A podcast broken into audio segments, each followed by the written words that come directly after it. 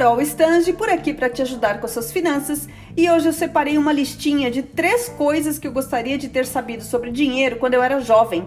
De verdade, eu teria batido bem menos a cabeça e teria levado as minhas finanças de forma mais leve se eu tivesse atentado para essas coisas, principalmente a terceira.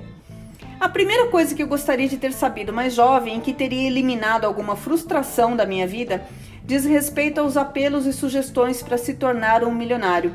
Eu não quero te desanimar, mas eu espero que você não acredite que acumular dinheiro é algo fácil ou rápido. Eu gosto de falar isso porque no meu início de vida profissional eu caí naquele papo de que para acumular 1, 2, 5, 10 milhões era questão de acordar cedo, ler alguns livros, ter força de vontade e ainda que investir na renda fixa seria o suficiente. E tudo isso, logicamente, ainda antes dos meus 30 anos. E não é assim que as coisas acontecem.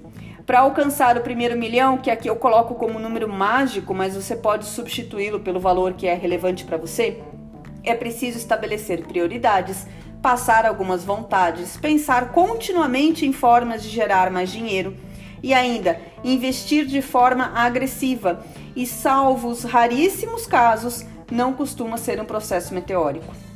A segunda coisa que eu gostaria de ter sabido diz respeito ao tempo. Eu perdi muito tempo comprando errado. E eu não falo do tempo que eu passei dentro das lojas, eu falo do tempo que eu precisei trabalhar para pagar por algo que não valeu a pena. Quando compramos errado, por impulso, não estamos jogando fora só o nosso dinheiro, estamos jogando fora o nosso tempo. E ele é a única coisa que não conseguimos recuperar nessa vida. A terceira coisa que eu gostaria de ter sabido muito cedo é que trabalhar mais do que todo mundo por muito tempo não significa ser rico. Eu achava que a chave para a riqueza era começar a trabalhar muito jovem, chegando antes e indo embora muito tempo depois de todos. Mas olha só, trabalhar muito desgasta, nos deixa mais longe da família, do lazer, da saúde. Ficar rico não depende do quanto trabalhamos, mas sim de como trabalhamos. Precisamos trabalhar melhor do que os outros e nos diferenciar adquirir outras capacidades, desenvolver outras habilidades. Hoje eu sei que a expressão se matar de trabalhar existe porque faz sentido.